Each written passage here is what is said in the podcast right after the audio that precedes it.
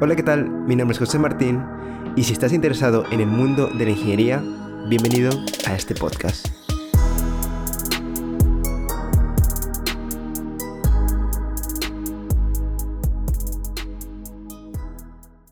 Hola, ¿qué tal? Mi nombre es Martín y bienvenidos a este nuevo podcast. Aquí estoy con un amigo mío. Bueno, yo soy Joaquín, más conocido como J, creo que así me conocen todos. Eh, bueno, yo soy un estudiante internacional de Perú, acá en este UW Bristol, Inglaterra. Y un gustazo, pues. ¿Alguna otra cosa que te gustaría mencionar acerca de ti? Ah, la verdad es que, pues ahí no, no tengo muchos hobbies, este, jugar videojuegos. Dota le vicio bastante. Mm. Aún más ahora que estamos en cuarentena, pues tengo todo el día y toda la madrugada y toda la noche todo.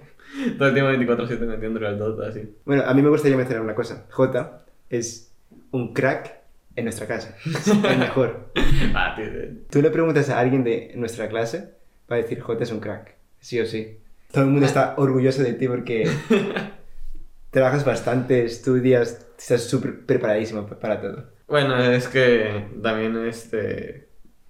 Bueno, es un reto pues la universidad y a mí me gusta estar bien preparado, siempre, Esa es la actitud. siempre dar el 100% porque, bueno, ya comienza a ser nuestro futuro pues Ujú.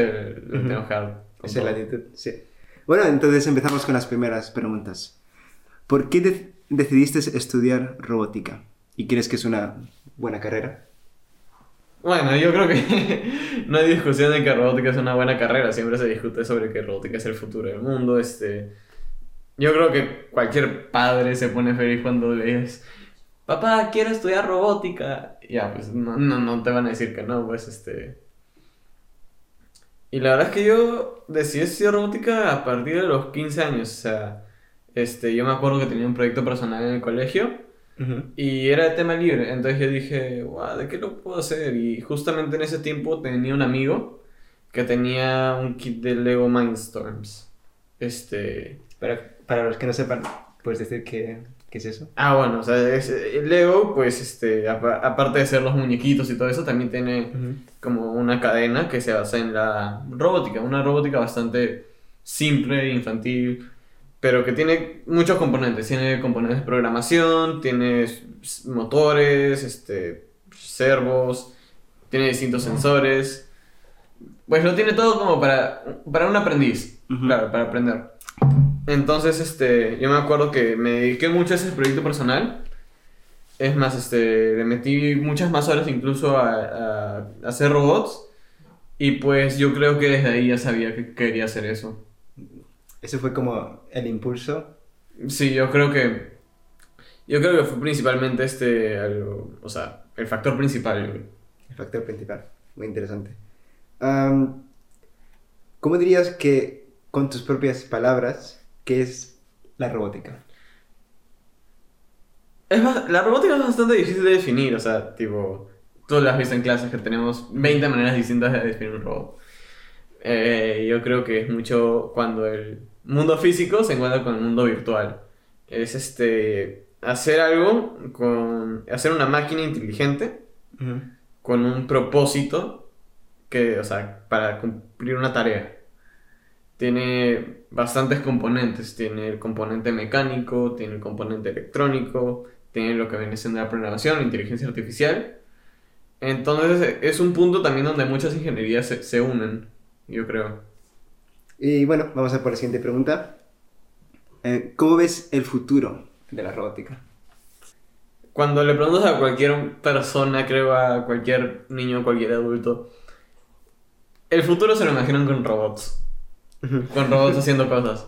Este, millones de cosas, millones de trabajos, este, desde un mesero hasta un repartidor de pizzas, hasta un carro automático, un avión que se maneja solo. Otros piensan en ya irnos a Marte con robots, explorar. Yo creo que todo el mundo se imagina el futuro con robots, pero este... si te- o sea, claro, son pasos que se hacen poco a poco, ¿no? Mm, Entonces, este. Cuando te preguntan cuál es el futuro de la robótica, es más como que la robótica es el futuro del mundo. Sí. Es que lo es, porque yo antes de meterme para la robótica, yo tenía ya mi visión clara de que el mundo va a cambiar eh, gracias a los robots. Pero dependiendo de cómo tú lo lleves, cómo lleves el mundo de la robótica, o puede ser para bien o puede ser para mal. ¿Sabes? o sea, no nos vamos a poner a hacer a Terminator, pero...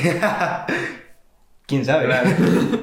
Porque eh, si te fijas en, en, los tiempos, en los tiempos antiguos, cuando se construían tanques, uno em, normalmente lo vendían a la imagen de que irían a proteger al pueblo, pero después se utilizó para las guerras, ¿sabes? Entonces, em, como yo lo veo, es que si puedes crear bastantes robots para cualquier tipo de cosa, para reemplazar lo que sería algo manual que una, una persona puede hacer.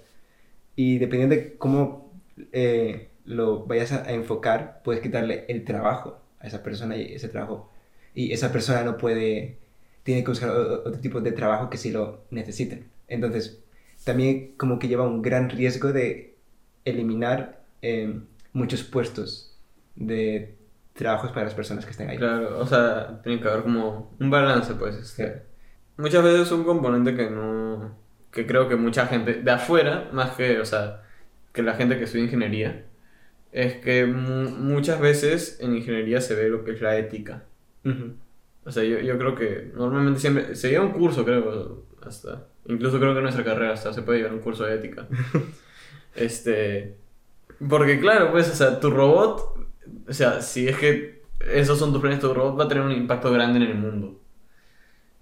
Y a veces cuando el mundo cambia, cambia para bien o cambia para mal. No, no puedes hacer algo, creo que... siempre va a afectar a, alguien de manera positiva y a menos que tu robot sea perfecto, va a afectar a alguien de manera negativa. Sí. Entonces, este, tú creo que está dentro de...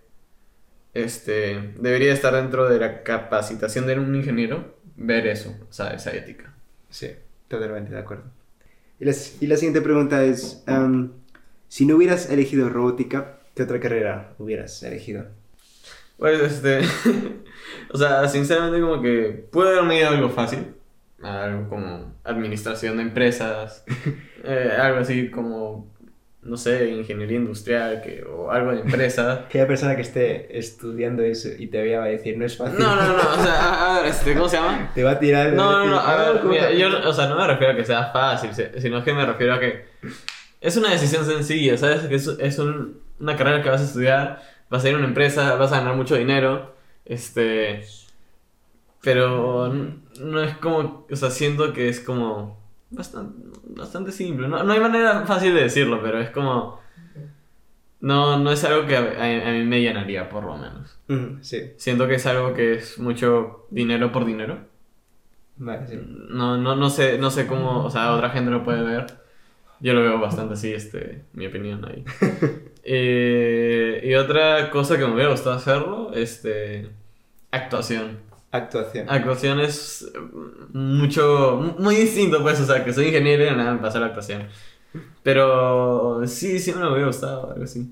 ¿Te imaginas que termines la carrera y después digas, no, no es ah. para mí, me, me o sea, pues, o sea, la verdad es que yo nunca descartaría, este, tomar un curso de actuación o meterme un casting para hacer algo, o sea, sinceramente me, me parece algo bastante divertido. Las artes, todo lo que tenga que ver con música, teatro, claro, sí. este, claro. yo, digo que tampoco está mal. Si te interesa, si tienes curiosidad por, por la robótica o por cualquier ingeniería, pero al final acabas haciendo otra cosa, tampoco lo veo tan mal. No has, no has perdido años. No, no has perdido años, sino que más bien has ampliado tu conocimiento y ves, en, y ves, quizás veas otras cosas que otras personas no pueden ver. Yo, por ejemplo, compagino lo de estudiar robótica con lo de filmmaking, como, te he explicado antes. Ah, también me encanta ese mundo de eh, crear vídeos, de, de, dar una perspectiva diferente a cómo tú ves el mundo. No, no, no, hay, no hay nada que te limite a hacer dos cosas a la vez. Este, o sea, tal vez, claro, con una, este, pues finalmente en la universidad no tienes tanto tiempo, te tienes que decir por una carrera, pero nada te impide que tú mismo, por tus méritos propios, por tu esfuerzo propio, pues lleves lo otro. Ya no, no, hay nada que te lo impide. Tienes las ganas, pues. y, es bastante, o sea, más que, o sea, es respetable y sobre todo admirable, porque no, no solamente estás llevando una carrera, que ya de por sí es bastante difícil, sino que también te estás dedicando a algo que te gusta bastante y que te dedica tiempo y organizarte en eso, este, pues es bastante admirable, por lo menos para mí. Sí, bueno, yo he conocido gente que, que ha cursado como dos carreras a la misma vez, una, uno, de, día y otro. Nunca de podría, verdad. Yo tampoco. Am, bueno, vamos a por la siguiente. Em, ¿Alguien de tu familia se dedica a algo similar? Bueno, la verdad es que. Este, ¿cómo se llama? Mi, mi familia es bastante diversa. Este, mi hermana estudia comunicaciones, mi padre estudia, este, bueno, estudió economía, mi madre estudió repostería. Mm, Ninguna, bueno, un- uno de mis abuelos fue mecánico, pero falleció cuando yo era bastante joven, nunca tuve esa influencia. Entonces es, es es bastante, este, soy como, creo que todos en mi familia somos bastante diversos y, y al final yo me decidí por la ingeniería. Creo, creo que me tocaba porque todos los otros rubros ya estaban tomados. Entonces a mí me dijeron desde chiquito, tú vas a ser ingeniero y eso te toca. para, para que mi familia cubra todo. Yo, por ejemplo, em, una de las razones por la que elegí la robótica es porque mi padre es ingeniero eléctrico, pero yo no quería hacer lo mismo que él. Aunque para mí es como, ¿sabes? Como cualquier padre normal, no sé si el tuyo, ah, normalmente presiona a que su hijo haga lo, lo mismo que él ha hecho, ¿sabes? Claro. de ir a la universidad, vas a estudiar esto, vas a estudiar lo mismo. Es como que una presión. Y yo, obviamente, yo tenía en mi mente de yo no voy a hacer lo mismo que mi padre, yo quiero hacer, yo quiero probar algo nuevo. Encontré la electrónica porque en una de mis de- del curso de ingeniería que estaba haciendo eh, descubrí el, el mundillo de la electrónica. Me gustó bastante, me llamó bastante la atención. Pero de ahí vi que no era tanto lo mío. Me gustaba, pero yo no quería terminar como eh, en la electrónica y ya está. Es como que tiene que haber algo más. Y entre buscando, entre una de, de mis crisis eh, existenciales de, de vida, encontré la, la robótica y dije, vamos a probar robótica. Me llama ba- bastante la atención.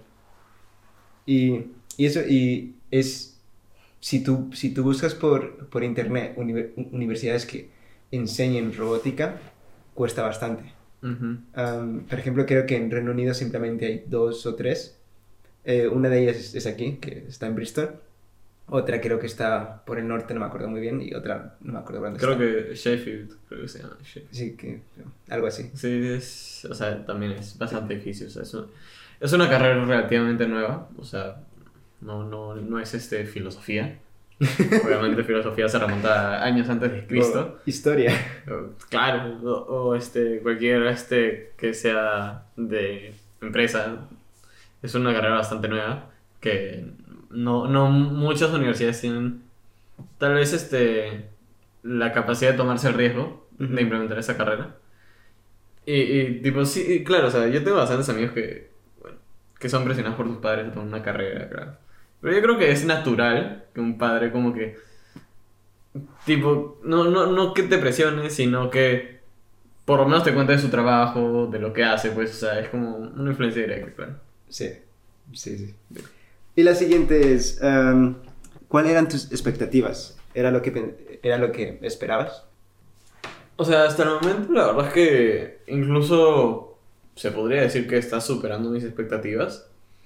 Yo la verdad es que, bueno, cuando estás en Perú, pues este, no, no puedes venir a los Open Days o a las oportunidades que te da la universidad de ver la, este, los laboratorios o este, el laboratorio de robótica que tenemos incluso. Sí. Claro, este, lo ves, pero lo ves por fuera y te dicen, ah, sí, es increíble. Pero, pero claro, tú no, tú no lo ves, este. Eh, pero la verdad es que me ha impresionado bastante, este, la forma de enseñar, los profesores, el apoyo que te brindan, este, no solo ellos, sino la misma universidad, tal vez, este, al momento de que aplican lo que es el PAL, Ujú, que es que un estudiante que ya ha pasado porque tú ya has pasado, te puede ayudar. ujú. Pues la verdad es que yo, yo o sea, siento que mis expectativas se, han superado, por lo menos. Sí, lo, lo mismo digo. Em, yo no conocía bastante y es muy difícil buscar información. Porque si tú lees sobre la robótica o encuentras artículos o información, no, no, no te dan no no es tan específico. Es como que te dan lo- simplemente lo general, lo que puedes lograr y lo que básicamente das. Claro, y sobre todo con la robótica que todo el mundo, o sea, está hypeando bastante lo que es la robótica. Yo creo que desde hace, desde hace unos 5 años hasta la actualidad. Entonces como que los universidades se pueden aprovechar de eso y te dicen, sí, que si, si estudias robótica vas a ser súper exitoso, este, que sí, que es el futuro del mundo y tú vas a ser el futuro también, este, si estudias robótica. Entonces, este, te, te, te, te meten mucho hype pero tú dices, este, no, no veo nada específico que me dé esa garantía. Pero cuando llegas acá, pues la verdad es que a mí me ha impresionado, la verdad, bastante. Y bueno, y la siguiente pregunta es, ¿qué te hubiera gustado saber antes de empezar la carrera? ¿Sabes? ¿Alguna, alguna materia que te hubiera gustado aprender antes? Bueno, a ver, yo siempre he sido muy de aprender rápido, pero sinceramente he tenido, o sea, por ejemplo, principios digitales que lo llevamos, programación. Yo nunca tuve como que un background en programación de ningún tipo. Sí. Este. Y pues la verdad es que es un poco difícil, no, no te lo voy a negar, o sea. Son cosas que posiblemente te, te ayuden como que saber un poco antes, pero la verdad es que la universidad como que me ha ayudado a eso, o sea, Eh, sí. a, a no quedarme atrás, por así decirlo. Sí, yo, por ejemplo, a mí me hubiera encantado que eh, en el curso de ingeniería que yo estaba, que menos nos hubieran enseñado los principios básicos de programación. Porque cuando me tocó eh, enfrentarlo, estaba súper perdido. Entendía los conceptos de, eh, ¿sabes? Eh, de lo que básicamente iba a pasar, pero a la, a la hora de hacer la práctica, era como que, bueno, ¿qué pongo? Pongo esto, no funciona, falta que una coma, Claro. paréntesis. Pero es que programación es un Brackets. lugar donde puedes cometer millones de errores y tú no te vas a dar cuenta que los cometiste. Claro, y, Y no va a ser hasta que lo intentes que te vas a dar cuenta de esos errores. Y pues este. Eso, por eso es bastante complicado pues empezar en la programación. Yo le tengo un amor y odio a la programación porque cuando no me sale, es como que me da mucha rabia. Pero cuando te sale qué bonito que es mi código. ¿no? Y sí, no, como que wow. Ah, Sí, me imagino. y, y sí, me, y, y eso, que me hubiera gustado, ¿sabes? Al menos saber lo, lo básico y después construir eso de lo que nos estaban en- enseñando y tal. Aunque eh, yo no tuve tanta ayuda, no sé si porque me da vergüenza, porque, no sé, en la condición que, que yo estaba, con el pie roto, eh, me cansaba ir de un lugar para otro. Sí me acuerdo, sí me acuerdo. Aparte que los profesores también, que no, es, no son 10 personas, eran como bastantes personas que también que necesitaban ayuda. Y eso de quejas y tal. Eh, por suerte, eh, si te llevas bien con la gente de allá, eh, eh, las mismas personas de tu clase pues te empiezan a ayudar y tal. Claro, yo, yo creo que, o sea, la gente acá es bastante amable, o sea, sinceramente yo no me imagino en Perú, este, no sé, no sé, este, tal vez es porque nunca estudié ahí, pero, o sea, en una universidad, pero siento que acá la gente es el doble amable de lo que sería allá. Ahí yo sería mucho de, ah, qué palo tenerte que enseñar algo que ya deberías saber, pero acá es como que la gente, además de simplemente ayudarte, como que discuten ideas de las que tú sacas más ideas y y las implementas tú mismo. Sí, Yo creo que es bastante buena la gente que sea, sí, sí. Me impresiona eso, eso también.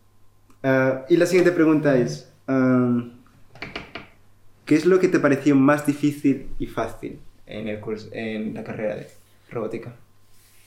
Bueno, a ver, o sea, la, la más fácil la verdad es que para mí fueron las mates. Las mates siempre me, me han salido bien.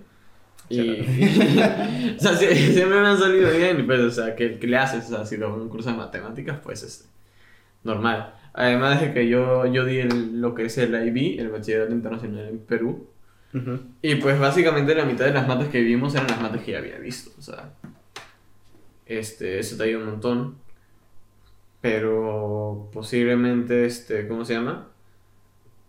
Pues todos los demás cursos me costó adaptarme mucho al principio, me parecieron, o sea, al principio me, me parecían demasiado difíciles, pero después se fue suavizando. Programación no sabía nada, eh, este, pero bueno, si te comienzan diciendo, bueno, pon el comando de printf y después ya vas como que comenzando poco a poco a hacer el resto de las cosas, pues te quedas como, se entiende. Además, yo mismo, como que un esfuerzo personal de completar todos los ejercicios, hasta los no Es verdad, mandatorios, Es verdad. este, buscar en internet cómo hacer tal cosa, cómo hacer el otro. Pues te, te, te ayuda un poco, pues, o sea, es. Creo que acá mucho depende de tu esfuerzo. Creo, o sea, sinceramente, este. No, no me gusta echarme flores, pero sí. no, no me gusta, pues, este, decir, este. No, sí, yo lo he hecho todo solo y. No, pues, o sea, he necesitado ayuda. Este, he buscado, pero me he esforzado bastante y lo he logrado. De ahí, este, pues electrónica, eh, yo soy muy malo para electrónica, o sea, pero sinceramente es como, yo llegué y ni siquiera sabía cómo armar un circuito en el, en el breadboard, Ujú. Ahí, ni sabía hacer eso, pero pues este, poco a poco te enseñan, aprendes, los técnicos están ahí te ayudan, entonces, para resumirlo, todo al principio te parece difícil, pero yo creo que poco a poco le vas agarrando el truco. A mí lo que me sorprende es de que, aunque dices que la electrónica no se te dio bien, eh, las teorías, eh, eres un puto genio. O sea, Porque, a ver, yo lo puedo entender con la práctica de que, vale, vas conectando los, los puntos y ahí va, se, se hace entender. Pero el tipo de la teoría con el profesor que- teníamos que la clase se Sí. quedaba dormida. Sí, un par de clases creo que estuve, yo estuve a punto de dormirme. Mucho de, de lo que hacía era, yo ya sabías que yo tenía mis apuntes, normalmente después lo paso limpio. Y en el momento que lo escribes una vez y lo escribes dos veces, se te comienza a quedar. Además de que mientras que lo escribía, miraba el PPT, si es que no entendía algo, este, lo volvía a, a intentar entender. Entonces es bastante como que revisar, revisar, este, como dirían en Perú, chancar, chancar bastante, este, estudiar bastante. Y, y pues eso, solamente, yo creo que es puro esfuerzo. Si es que algo me ha llegado, llevado hasta donde estoy, es mi esfuerzo posiblemente. Wow, me sorprende de que tus apuntes los pasabas a limpio. Yo, que mis padres son, eh, son de Perú, mi madre me obligaba que mis apuntes lo pasara limpio. Pero yo como soy normal, era como que no quiero hacerlo, me da, me- es que me da mucha pereza de vol- volver a hacerlo otra vez. Y, y te felicito bastante porque no es fácil eh, eh, hacer, lo que, hacer lo que haces, eh, dedicarte al mismo nivel que te estás dedicando. Y que por esa razón eh, los de la clase admitimos que sí, eres el mejor porque se te da súper bien. Ah, yo no me considero el mejor porque sé, sé que hay gente que conoce, que tiene mucha más habilidad en otras cosas. Por ejemplo, este, sé que hay gente que sabe hacer el diseño 3D. Yo todavía ni he aprendido, este, quiero aprender y lo voy a intentar, pero yo sé que hay gente de que ya desde antes ha comenzado a hacer lo que yo estoy haciendo ahorita, o sea. De ahí no me acuerdo cómo se llama otro chico, pero re- recuerdo que yo estaba trabajando en, en el proyecto que estábamos haciendo de robot. Y, y yo, es cierto que nos dieron un, un diseño ya hecho. Y él dijo, no, no, yo estoy haciendo el mío propio. Y él mismo se puso, en, en tres horas ya tenía su diseño listo, casi listo. Y yo me quedé impresionado. Entonces, este, no, yo no me siento el mejor, pero siento de que, si- siento de que, pero esa gente, semana. pero esa gente me hace, claro, o sea, esa gente te hace presionarte a esforzarte más y a intentar ser el mejor, claro. A mí, eh, el único gran ejemplo que he tenido ha sido tú. Porque era como que, joder, Jota puede, yo también puedo. O sea, me, me agrada bastante, la verdad que... Eh, sí, ha, ha sido un gran ejemplo para mí, porque dije, wow, sí, este chico es, es increíble. Y qué suerte la mía que es mi amigo y, y también me puede ayudar bastante. No, sí, tú, tú ya sabes que a mí curso. me encanta ayudar, este... Eso es verdad. Sie- sie- siempre que puedo, yo, yo digo a la gente, necesitas algo, avísame. No importa qué hora sea, la primera hora que yo lo vea, voy a ayudarte. Porque no solamente es que tú, o sea, no es solamente como que ayudar, este, que, bueno, o sea, ayudar es importante a la gente porque después, este, tal vez tú necesitas ayuda y ellos te ayudan a ti. Este, no, tío, no, no digo que lo hago por conveniencia, pues, este, lo digo porque, o sea, No, no, sí. pues, pues ay- obviamente sí, ayudar a la gente, o sea, es, es, es algo que me nace, es algo que me gusta hacer, me siento bien haciéndolo. Y también pues que cuando tú ayudas a alguien a hacer algo, él lo aprende y tú lo aprendes el doble.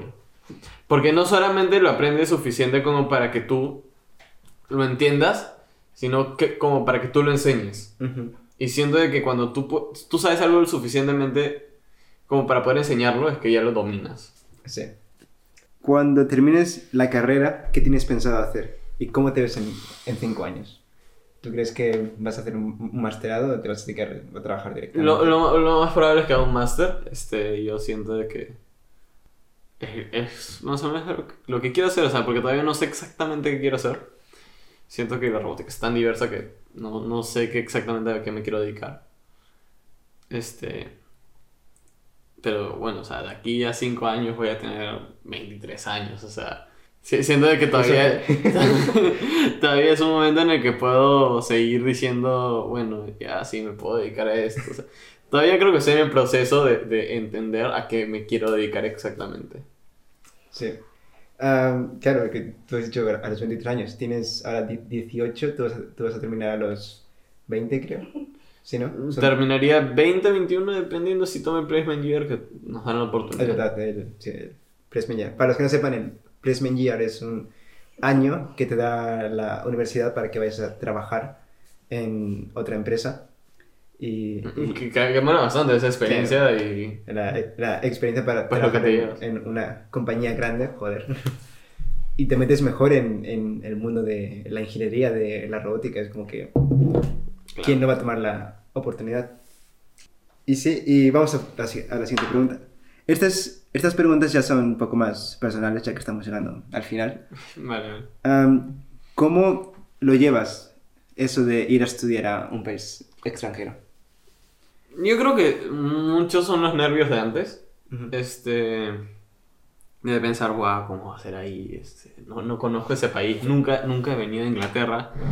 O sea, no es como que vayas a Estados Bueno, Estados Unidos he ido un par de veces. Este, conozco a la gente, tengo un par de familia acá. Allá, este, acá no tenía a nadie. Bueno, tenía una tía bastante lejana. Y entonces, este, te mueres de nervios. O sea, tú te subes al avión. Y aparte de que ya son 16 horas, esas 16 horas se hacen el doble de largas. Porque te, te da este, un nerviosismo de pensar, esta es una nueva etapa de mi vida y no sé cómo voy a salir de esta. este, pero bueno, es un reto que una persona decide tomar, yo creo. O sea, y yo creo que antes de, de, de venir, pues este, tú piensas, es- o sea, para comenzar tienes que pensar 100%, esto es lo que quiero, esto es lo que deseo. Porque cuando no estás seguro y te, te mandas, puede que termine saliendo mal. Yo, mi hermana también lo intentó y no le salió. Yo creo que es porque no estaba tan decidida. Tal vez, este, bueno, mi hermana es un poco más apegada a la gente, este, mucho más apegada a mi familia. Entonces es como algo que tienes que meditar bastante. O sea, tú ves a mi hermana y ella parecía súper determinada, pero al final se terminó regresando a Perú. Entonces, este, pues yo creo que depende mucho de la persona. Claro. Sí, no, no es fácil irse. Más si, si, es, si tu país está súper lejos de donde es tu casa, ¿sabes? Yo, por ejemplo, eh, yo que vengo de España, está como dos, tres horas. Claro, está, te- ah, está un avión de 70 libras, o sea, Sí, ya quisiera, ya quisiera yo tener eso así de cerca. porque ir para Perú, ¿cuánto cuesta? Casi mil. No, no, no, no, no, no pienses que es caro. O sea, bueno, piensa que es caro. Eh, serán unas 600, 600 libras más o menos, dependiendo obviamente de la temporada y todo eso, pero es un viaje que te haces de 16 horas, este, no es como que yo diga, ah, me voy a ir a Perú una semana. Porque sí, porque, porque está en mi familia, porque quiero ir. No, pero en cambio, pucha, si vives acá cerca, o sea, en Europa, pues te dices, wow, 100, 100, 150 libras que me puede costar un viaje de una semana, pues normal, normalillo. Y, y además tengo a mi familia ahí, me quedo con mi familia, la veo una semana, mi familia. Claro, sí. Claro. Es Totalmente diferente. Ah, ¿Tenías miedo o te morías de ganas por ir a explorar otros lugares? Creo que cualquier persona que, que este, ¿cómo se llama? Que le preguntes eso te va a decir, me moría de ganas y me moría de miedo. Las dos cosas. Eh, Porque son las dos cosas, al final, ¿qué sientes? Este, es una emoción, wow, voy a ir a estudiar lo que quiero en un lugar que está capacitado para hacer lo que quiero, voy a cumplir mis sueños, voy a cumplir mis metas, voy a lograr lo que yo quiero, lo que me proponga, me voy a esforzar al 100%. Y después te dices como que, ¿qué pasa si, si algo sale mal? Claro. Sí, y creo que es una duda que cualquier persona tiene al momento de hacer cualquier cosa, de tomar cualquier riesgo. ¿Qué pasa si sale mal? Porque cuando tomas un riesgo puede salir bien o puede salir mal. Claro, sí. Mientras que tú hagas todo lo posible, lo más probable es que te salga bien. Claro. La determinación, la fe de que todo va a ir bien. Ujú. Sí. Am, ¿Qué tal te fue en tus primeras semanas, meses? Cuando te mudaste aquí. Bueno, o sea, a ver. eh, yo, yo llegué a Londres, me, me- me quedé ahí unos cuantos días a, este, ¿cómo se llama? a turistear un poco con mi tía que tengo. Bueno, vine con mi familia, o sea, con mi padre y mi madre. Y después vinimos acá a Bristol. Y bueno, Bristol era específicamente para dejarme acá y que mis padres ya se fueran de regreso.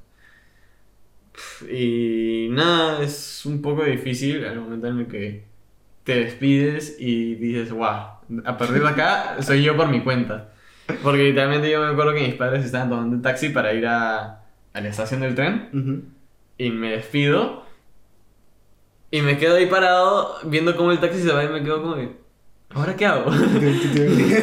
sí, es que ahí comienza, ahí es el, es el momento donde todo cambia porque ya estás solo, estás completamente solo, ¿no? No, no está. Sí, es. Y lo peor es que es un instante, ni siquiera te deja digerirlo, es como que pum, se fue. Adiós. Este. Pero bueno, o sea. En lo personal, pues, la- las primeras semanas las llevé relativamente bien. O sea, porque tuve la suerte en el que estábamos en Induction Week, donde te presentan como que to- cómo hacer las cosas. Ujú. Sí, sabes cómo es este.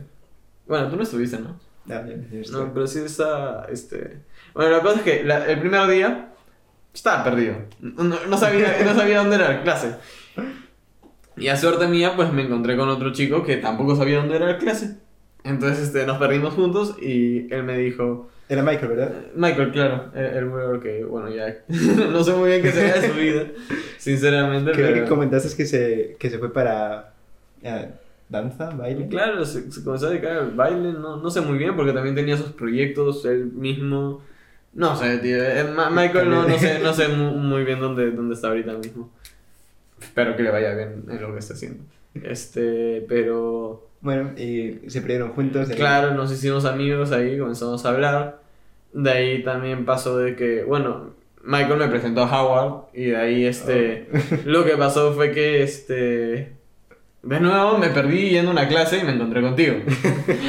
Entonces, este, bueno, más o menos me tardé un mes en conocerte, algo así, este. Pero bueno fue que este, pues me enteré de que eras español, que hablabas mi idioma, entonces este, bueno, ahí te comienzas a sentir mucho más tranquilo, más seguro con alguien que puedes hablar tu mismo idioma tranquilamente. Sí, y eso que cuando yo te vi dije, este tiene que ser o italiano o búlgaro o de cualquier otro país. Pero Me- nunca me- me, imaginé que eras de Perú. Pasa, pasa. Normalmente, este, ¿cómo se llama? Si la gente no... Bueno, cuando voy al extranjero, que soy peruano nunca va a ser su primer, su primer, este, lo primero que piensan. Nu- nunca me ha pasado, ah, sí, tú eres peruano. Y yo ¿cómo? No, no, este, siempre van a pensar que somos de otro, de otro país, argentinos o, o estadounidenses mismos, europeos. Que bueno, de parte de la familia de mi papá tengo parientes lejanos de, de Italia, creo, así que... Así que bueno, de ahí sale. Y la otra pregunta es, creo que esta ya la hemos respondido, si te fue fácil hacer amigos. Bueno, ¿te fue fácil hacer amigos? Eh, bueno, acostumbrarte al ambiente, la comida. claro, o sea, para mí no es muy sencillo ser amigos, pero tuve la suerte de que hubieron situaciones en las que, pues yo, yo no soy mucho de, de ir a un extraño y hablarle, pero, pucha, cuando te pierdes con alguien, pues este, no le vas a decir, este, no le vas a decir nada, pues le, le vas a decir, hola, ¿qué tal? ¿Cómo estás? Este, ¿De dónde eres? Este, por lo menos le vas Además que la gente acá es, es bastante amable, o sea, este... Sí. Yo no soy mucho de hacer amigos, o sea, no soy mucho de hablar con extraños, pero la gente viene, te pregunta cosas, este, también me ayudó un poco mucho el tema de que yo, a mí me iba bien, entonces la gente venía a preguntarme cosas, entonces como que yo le contestaba y, sí, o sea, como que te ayuda, te- me ayuda un poco, la verdad es que no, no lo voy a negar, este. Pero la verdad es que la gente acá se presta mucho a, a ser tu amigo, a apoyarte, a recibirte bien, que te sientas recibido. Sí. Y eso, o sea. Y de ahí, este. La comida ni me da. O sea, la verdad es que los primeros meses, los primeros meses. Tú, tú ya sabes, o sea, te he contado bastantes veces que. Por los dos primeros meses viví de comida congelada. Ay, no. Y lo sabes.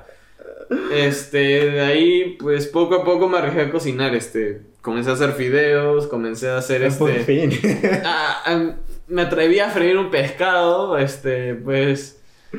Y hoy en día, pues lo, lo, lo único que como que sea congelado es la pizza que me como los domingos para no hacerme ningún lío.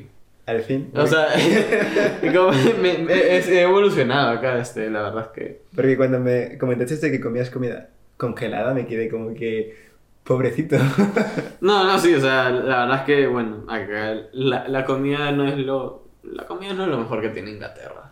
O sea, Eso, eso sí tengo Voy que, a ser sincero, sí. admitirlo. La O sea- comida de, de aquí no está buena. Pues yo vengo de Perú, que gana como dos años seguidos destino culinario mundialmente, y, de nada me vengo aquí a Inglaterra, pues obviamente no voy a... O sea, no, no es la misma experiencia, además estoy Súper acostumbrado a comer comida casera, y me paso a comer comida congelada, no sé. Pero bueno, o sea, si es que ya tienes las habilidades, pues obviamente te va a ser mucho más fácil adaptarte, o sea, comprarte un pescado, un pollo, un filete de carne, pues no, no es tan complicado. Y si sabes cocinarlo, pues de puta madre, sea, Sí. no, no vas a extrañar mucho este, la comida casera porque te la haces tú. Pero para mí, por lo menos, sí, sí fue un poco difícil. Bueno, eh, la siguiente, ya, ya nos queda como dos. ¿Cómo te afectó el COVID-19? No, o sea, es un problema al principio. Todo comenzó, ya sabes, en finales de marzo, Sí, principios de abril. Sí, Que pues, yo, yo la verdad es que estaba bastante emocionado con los proyectos finales que no- se nos venían. yo también. O sea, el robot que teníamos que hacer, el Solar Tracker, pues, este, me, me gustaba la idea de hacerlo, o sea, pero de ahí, pues pasó que todo se volvió en línea y no podíamos hacer esos proyectos. Cambié todo radicalmente, sí. Claro, o sea, y pues algunos proyectos, pues, no, no, no, o sea, Yo, yo me quedé con las ganas. ¿sabes? claro, o sea, te quedas con las ganas, este. Más bien hablando, hablando del robot, creo que Ryan sigue teniéndolo. Porque, porque, porque nos lo llevamos, porque nos lo llevamos y no, porque nos dijeron, ok, llévenselo. Y de ahí no Y regresó. justo al día, o sea, y justo fue esa semana misma donde yo le dije a Ryan, sí, el martes lo regresamos, porque el martes ya nos tocaba la clase. Y el martes mismo fue que sus- se suspendieron las clases. Os lo habéis robado. Así que, por favor, Yui, tu robot está a salvo y, y no te preocupes, lo devolveremos lo más pronto que podamos. Sano y salvo. Sano y salvo. Este. Entonces, claro, o sea, pasarlo todo de, de físico a virtual, pues, este. No, no. No, no, pues no es lo mismo, no, no, no mola tanto, este. Y de ahí, pues, este, que sac- bueno, estuve entretenido ahí haciendo, preparando los trabajos que teníamos. Y después cuando los subimos, creo que fue por el veintitantos de abril, eh, los subí todos y me quedé como que... ah, y, eh, no, este, ¿ahora qué? La sensación de ¿ahora qué? ¿ahora qué hago? A ver, ¿qué hago? ¿qué hago? Y pues las primeras semanas pues dices, ah, pues este, me pongo a ver una serie, me pongo una peli, me pongo a jugar videojuegos y ahí te quedas después de esa semana y te quedas como, ¿ahora qué? ¿Ahora qué no? Y, y tipo, pues nada, te quedas ahí encerrado un poco por el tema y... Y después como que te quedas, ah, bueno, estoy acá, normal. No, no está tan mal. Pero después te quedas otra semana más y dices, pues sí está algo mal, ¿no? Porque, tipo, te quedas encerrado solo, pues te extrañas a, a salir afuera con tus amigos. Claro. Y, y sobre todo, como que lo que más me preocupó siempre es el tema de que ahora cuando voy a regresar a Perú a ver a mi familia. Claro, porque han cerrado los Claro, países. Perú ahorita tienen las fronteras cerradas y no se sabe cuándo se van a reabrir, o sea, no... Ni siquiera hay anuncios de que, bueno, se va a reabrir, no, se ha suspendido hasta nuevo aviso. Claro. Entonces tú dices, wow, ¿qué vamos a hacer? Y pues te pones a extrañar a, a tu familia, a tus amigos que están allá. Y, y la verdad es que sí, se, se extraña. O sea, se extraña, dices, pucha, si me tengo que encerrar en algún lado, pues me preferiría encerrarme con mi familia que estar acá solo. Claro. Pero pues es lo, es lo que toca vivir, pues no, no, no hay otra. Mm, O sea, tipo, siempre que me pongo triste así, simplemente llamo a mi familia y... Y tipo, no, no sirve de nada ponerse triste, porque es lo que te toca vivir y...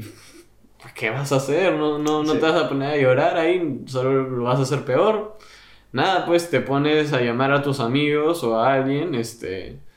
Para hablar un rato y así, pues, se sobrevive. Eh, Es súper difícil. No, sí, este, ¿cómo se llama? O sea, una de las cosas de vivir acá es que, tipo, pucha, este, mi abuela falleció y, yo no, yo no podía ir ahí a Perú, este, a quedarme un rato con mi familia, no puedo porque, este, se venían los exámenes finales, es- o sea, se venían los exámenes de enero, más o menos por ese tiempo pasó. Tenía que asistir a clases, tenía trabajo que entregar, no, no tenía ese espacio como para volver, sobre todo porque volver a Perú, uno, no es barato. Dos, este, toma tiempo, no, no es algo que este... No, no, no es un plan que puedas hacer, sí, la próxima semana voy, no, no es eso, Claro. este. Y pues es difícil quedarte acá, pues, recibiendo mensajes de apoyo y todo, pero no es lo mismo que estar allá, pues. Claro, no puedes Te, te, te pierdes de cosas. abrazarlos ni Claro, te pierdes de cosas como esas, este... desahogarte así físicamente, sí. Se, se siente el apoyo, pero no, no es lo mismo. Claro, totalmente diferente, sí. Bueno. Em, quedan dos preguntas y, y ya terminamos. A ver, hay que ponernos un poco más felices. Em, ¿Recomendarías a los que te están viendo si, ti- si tienen la oportunidad de ir a estudiar a las afueras? O sea, ya, ya lo comenté al principio, sí. Si es que tú estás decidido en estudiar una carrera y estás decidido en que ir a otro lugar te va a ayudar a completar tus sueños, ve. No, no, no. Este, ganas más de lo que pierdes, porque irte a estudiar a otro país no es un cuento de hadas. Tanto ganas como pierdes. Este, ganas experiencia, ganas este, irte a otro lugar, a explorar, a conocer más mundo, pero pues te vas a perder de cosas, o sea, que, que posiblemente este, de todo lo que tienes ahí atrás en tu país, tus amigos, todo, pues te lo pierdes. Pero siento de que si es que tú estás determinado, sabes que quieres estudiar lo que quieres estudiar, pues ganas más, ganas mu- muchísimo más de lo que puedes perder. Vale la pena. Vale la pena. Y la última... Ah, no, ya- eso fue la última. Ah, y eso. Bueno, Jota, solamente agradecerte por ha- hacerte la entrevista. No, la verdad es que gracias por tenerme acá, pues. Muchas Eh, gracias. En mi departamento, gracias por tenerme acá. Ah, muchas gracias y, y bueno, y si esto sale bien, pues eh, haremos otra. Vale. Cuando quieras, la verdad es que... La verdad es que con el COVID, la verdad es que ni, ni sé cuándo me voy a mover de acá, así que cuando gustes ya sabes. Pues muchas gracias, tío. Muchas gracias por quedarte hasta el final. No te olvides de seguirme y si tienes alguna pregunta o comentario, me puedes dejar un mensaje en mi Instagram, que es jmartinde-abajo. Y si también quieres ver las partes re- resumidas del podcast, lo puedes encontrar en el canal de YouTube con el mismo nombre, José Martín Podcast. Muchas gracias por tu tiempo y nos vemos en el próximo episodio.